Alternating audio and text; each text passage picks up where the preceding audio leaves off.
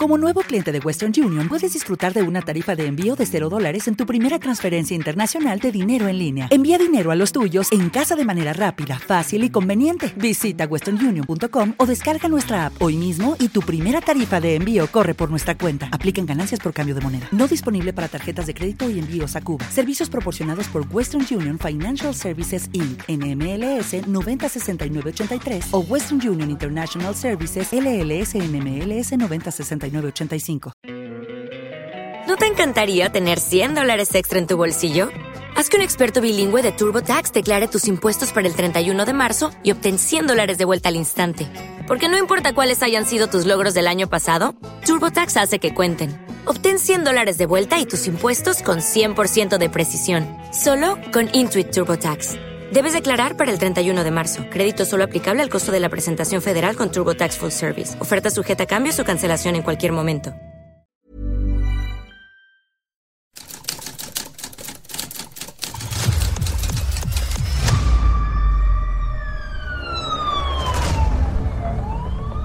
La prensa, 95 años publicando lo que otros callan.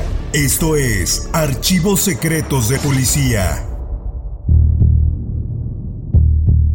En 1928, la fama y el brillante futuro de la primera Miss México se vio truncado por un asesinato que nadie imaginó.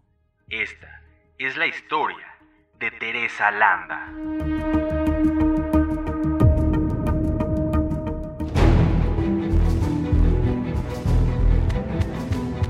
El cadáver fue hallado en la sala de su casa, ubicada en la calle de Correo Mayor, el domingo 25 de agosto por la mañana, tenía seis tiros, varios de ellos en el pecho.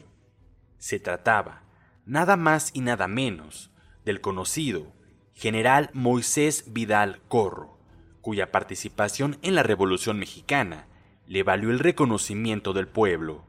Su valor y modales refinados hicieron que en 1928 la señorita Teresa Landa Ríos la primera Miss México de la nación, se enamorara de él y meses más tarde contrajeran nupcias. María Teresa Landa nació en el ajetreado año de 1910 en la Ciudad de México. Fue la hija mayor del enlace entre Rafael de Landa y Débora Ríos. Fue en el mes de marzo de 1928 cuando su vida dio un giro inesperado.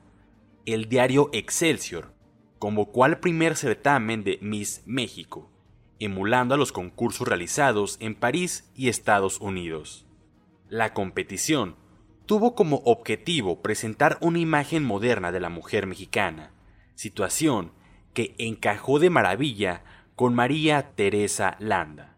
Ella, consciente de su belleza física y su indudable educación académica, no le pareció mala idea participar incitada por un grupo de amigos, quienes estaban seguros de que Teresa no tendría rival y saldría ganadora.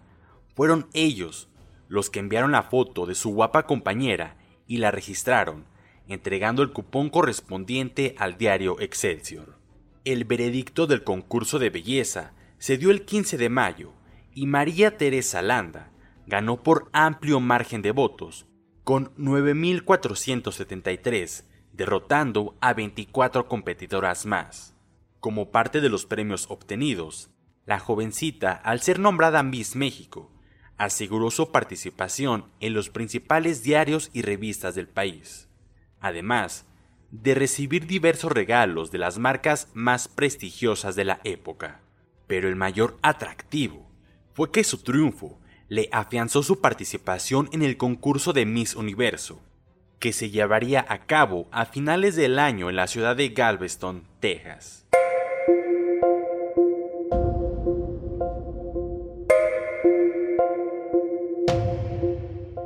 La muerte de su entrañable abuela, días antes de su magistral triunfo, le traería a Teresa el amor de su vida, pues uno de sus tíos le presentaría al general Vidal Corro. El saludo fue breve, pero el apretón de manos y el cruce de miradas profundos. Desde ese momento, él quedaría totalmente enganchado a los encantos de la jovencita y se propuso a conquistarla a cualquier precio. Sin embargo, la victoria de Teresa no fue del agrado del señor Vidal Corro, quien se oponía a que su novia participara en el certamen internacional, cuyo mayor enfado era que Teresa desfilara en traje de baño y los hombres fijaran sus miradas en ella. Así, los celos, ocultos hasta entonces, comenzaron a hacerse notorios en el general, pero ella los tomaba como una clara muestra de que Moisés la amaba con locura, que era amor del bueno. No obstante, Vidal quería tener la certeza de que en tal viaje a Galveston su novia no lo dejaría por otro, por lo cual presionó a Teresa y la hizo prometer que a su regreso se casarían y vivirían juntos. La señorita emprendió un viaje que duró varios meses. Al final, no resultó ganador en el certamen internacional, pero su belleza no pasó desapercibida, al punto de que recibió varias ofertas para trabajar en el cine y en el ámbito de la publicidad. Tenía todo para fincarse una brillante carrera artística, a la lozanía de sus apenas 18 años. A su regreso, el general de inmediato le comentó a Tere que ya tenía preparado todo para su enlace matrimonial, y a sabiendas que sus padres se opondrían, la convenció de no comentarles nada y se casaran de forma clandestina. El día de la boda, María Teresa Landa no se sintió muy feliz, sino culpable por casarse sin la presencia de sus padres y hermanos.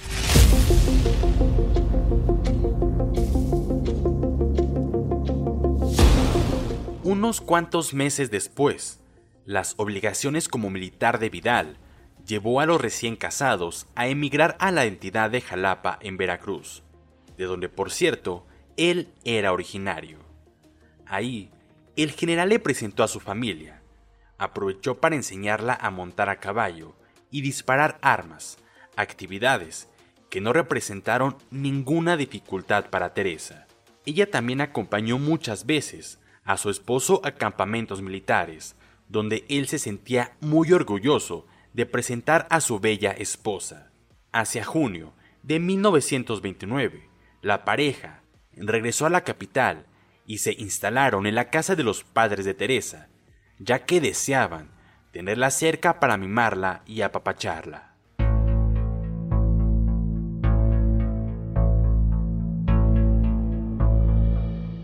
Mientras tanto, otra Teresa sufría y hundía el rostro al claro desengaño. Se trataba de la primera esposa del general Vidal Corro, Teresa Errejón, quien llevaba varios meses recibiendo cartas de este donde prometía que pronto volvería a su lado y al de sus dos hijas, que procrearon poco después de contraer nupcias en 1924, en Cosamaloapan, Veracruz. No obstante, llegó el momento en que decidió actuar por dignidad propia y al de sus hijas. Así que acudió con un abogado, le contó todo sobre la situación que padecía y entablaron una demanda contra el general Moisés Vidal Corro, en cuyo juzgado cuarto de la Ciudad de México fue presentada. Una mañana, Moisés se levantó de la cama, fue a la sala y de un buró sacó su pistola favorita, una Smith and Huesos con cacha de marfil. La examinó con cariño, le colocó el seguro y la puso encima de la mesa, de donde tomó la cajetilla de sus cigarros, encendió uno y aspiró el penetrante humo con placer dio unos pasos, se sentó en su sillón favorito de bejuco y agarró un libro en el cual clavó la mirada con interés. En ese momento, su jovial y radiante esposa se levantó de la cama, cubrió su cuerpo con un kimono y se dirigió hacia la cocina. Encontró a la empleada Juanita poniendo el agua para el café y le indicó lo del desayuno. Entonces, salió al patio en el suelo estaba la edición de la prensa, que cada mañana les dejaba el boceador. La recogió, entró al comedor, se sentó, puso atención a la portada. De pronto, sintió un enjambre de abejas en el corazón cuando leyó La señorita México, María Teresa Landa y su esposo acusados. El general Vidal no era soltero. La señora Errejón de Vidal, su primera esposa, ha presentado una acusación contra él por el delito de bigamia. Les espera la cárcel. Se ilustraba con una foto enorme suya, donde lucía radiante con la banda de Miss México. No lo podía creer. Sintió de golpe que el mundo se le venía encima. Abrió el periódico para leer la nota en las páginas interiores. Se ratificaba la demanda interpuesta por la señora Teresa Errejón, y la joven comenzó a llorar. Leía y releía la nota como esperando que las letras cobraran otro sentido y todo fuera mentira. Pero no, estaba hundida en la desgracia por culpa del supuesto amor de su vida, el general Moisés Vidal. Las lágrimas rodaron por las páginas de la prensa, corriéndose un poco la tinta. Se sintió humillada. Quiso contener el llanto, pero no pudo. Entonces cobró de nuevo conciencia de dónde estaba ubicada y decidió hacerle frente a su marido. Teresa se levantó y con pasos determinantes entró a la sala. Mostrándole la noticia del periódico, le gritó a Moisés. ¿Por qué me has hecho esto? ¿Por qué me has perdido? ¿Qué te fijas en tonterías, cariño? Yo solo tengo ojos para ti. Además, vivo contigo, ¿no? Lo de esa mujer y yo fue un error. ¿Cómo no me voy a fijar? Si con ello destruyes toda mi vida, mis ilusiones. Cariño, no le des importancia. Te juro que me voy a divorciar de ella. Eres un desgraciado. Y tus hijas no piensas en ellas. ¿Cómo puedes desobligarte de ellas de esa forma? Y yo, ¿qué va a ser de mí? Debes saber que yo me casé contigo únicamente por amor. Y tan es así que me voy a pegar un tiro. En ese momento, María Teresa tomó la pistola calibre 44 milímetros que estaba sobre la mesa y la colocó en el pecho de Vidal, a la altura del corazón. Teresa, no hagas una locura. Recapacita. Si das un paso, te mato primero a ti. Vidal, sin titubear, intentó abalanzarse contra ella, pero jaló del gatillo en varias ocasiones, y el general cayó sobre el sillón de Bejuco, sangrando de inmediato por la boca y nariz a causa de las balas recibidas. En cosa de un instante, yacía muerto. Teresa aún sostenía la pistola en sus temblorosas manos, y al ver a su esposo inerte, la arrojó al suelo y luego comenzó a zarandearlo. Moisés, no te mueras. No, Moisés, ¿por qué me has hecho esto? En cuestión de segundos, la joven reaccionó y fue por la pistola, diciendo para sí Nos vamos juntos, nos vamos juntos. La volvió a tomar y la colocó ahora en su sien derecha. Jaló el gatillo una y otra vez, pero fue inútil. El arma ya no tenía balas, las había descargado todas contra su esposo. Se sintió más impotente que nunca y entonces volvió a caer de rodillas desconsolada y se abrazó otra vez a las piernas de su marido muerto.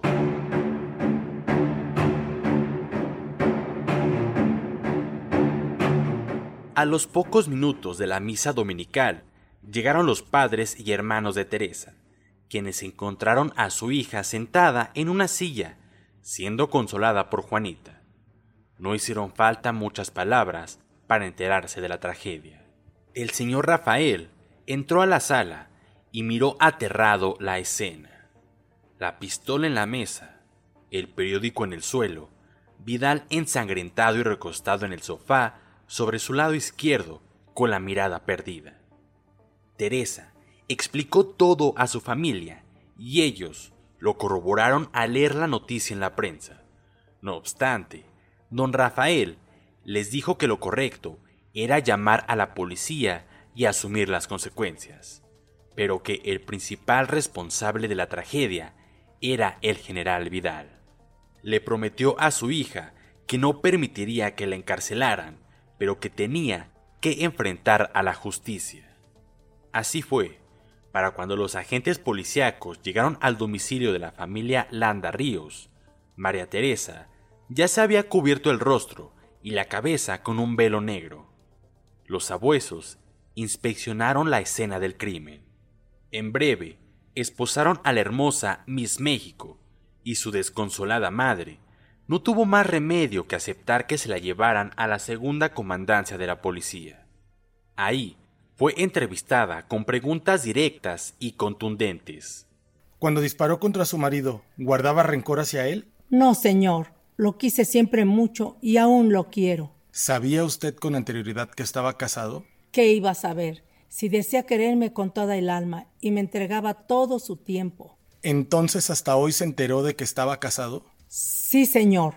Hasta esta mañana que miré el periódico para el que usted trabaja. ¿Qué sentimiento la dominaba cuando hizo los disparos? No sé, no sé. No me pude dar cuenta qué fue lo que pasó. ¿Y qué piensa ahora? En el suicidio. Quisiera estar muerta con él. Culminó de responder Teresa y estalló en llanto.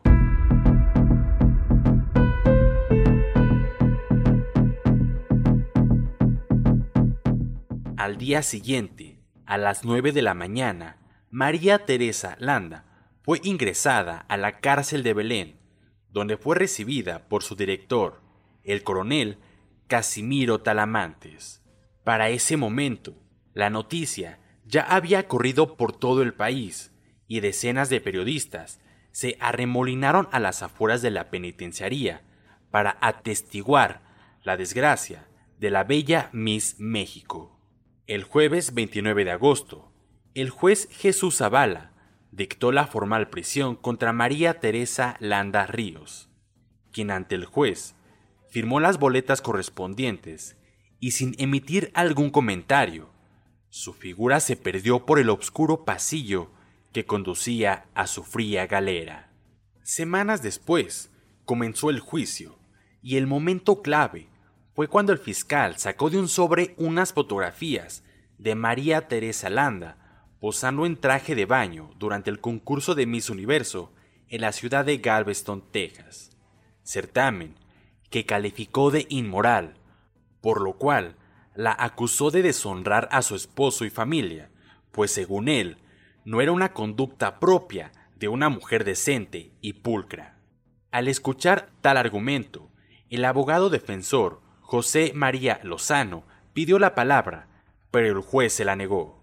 Sin embargo, el abogado de Landa se levantó de su asiento y enérgico dijo ¿Hasta cuándo me va a permitir el uso de la palabra, señor juez? Nunca imaginé que ustedes, licenciados, fueran a desfigurar los hechos con tales falsedades. Usted, licenciado Bustos, ha procedido de forma injusta al calificar de inmoral el concurso en el que participó mi clienta, la señora Teresa Landa. Sépase usted que los reyes visitan las playas y se sumergen en las aguas en trajes de baño, sin que haya nadie que los califique de inmorales. Ahora, en cuanto a los ánimos, señor juez, ¿le parece a usted extraño que una madre vaya a decirle a su hija que es una desgraciada? Y también ha dicho que hay varios testigos que afirman que el señor Vidal les platicó que tenía miedo de dejar a la señora Landa, porque ella lo había amenazado con matarlo si se atrevía a tal cosa, lo cual también es falso, pues la señora Teresa Herrejón nunca ha mencionado tal cosa ni está sentado en su declaración. Tan pronto concluyó el abogado José María Lozano, el público que se encontraba en la sala rompió el silencio con una carretada de aplausos y vivas para el abogado defensor y María Teresa Landa, a quien calificaron de inocente. Al día siguiente, se reanudó el juicio con varios careos y la presencia de varios testigos. La audiencia se extendió hasta la madrugada del primero de diciembre, cuando el jurado dictó sentencia absolutoria para María Teresa Landa Ríos, también conocida como la mujer más bella del país, al ser coronada como Miss México. El jurado consideró que la acusada actuó en legítima defensa de su honor y por las circunstancias en cómo habían ocurrido los hechos, se trató de un crimen meramente pasional.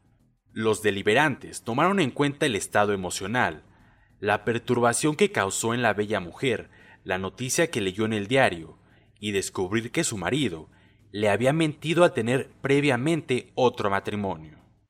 Así, el momento de la absolución para María Teresa Landa fue conmovedor, pero cuya carrera artística se vio truncada al matar a su esposo, empujada por la fatalidad, y entregar su alma y vida a un claro desengaño.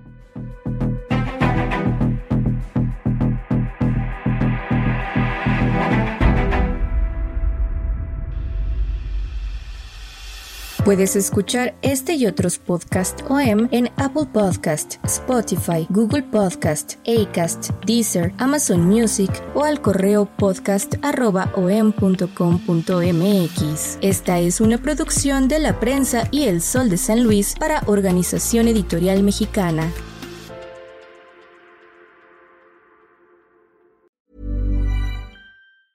Have you ever Googled your own name? Prepare for a shock because your personal info, including addresses and phone numbers, is all out there. It's all harvested by data brokers and sold legally. Aura is a personal digital security service that scans the internet for your sensitive information and provides a full suite of privacy enhancing tools. For a limited time, Aura is offering listeners a 14-day free trial at aura.com/safety. That's a u r a dot com slash safety to learn more and activate the 14-day trial period. ¿No se merece tu familia lo mejor? Entonces, ¿por qué no los mejores huevos? Ahora, Egglands Best están disponibles en deliciosas opciones. Huevos clásicos, de gallina libre de jaula y orgánicos de Egglands, que ofrecen un sabor más delicioso y fresco de granja que le encantará a tu familia. En comparación con los huevos ordinarios, Egglands Best contiene la mejor nutrición como 6 veces más vitamina D, 10 veces más vitamina E y el doble de omega 3 y B12. Solo Egglands Best. Mejor sabor, mejor nutrición, mejores huevos. Visita egglandsbest.com para más información.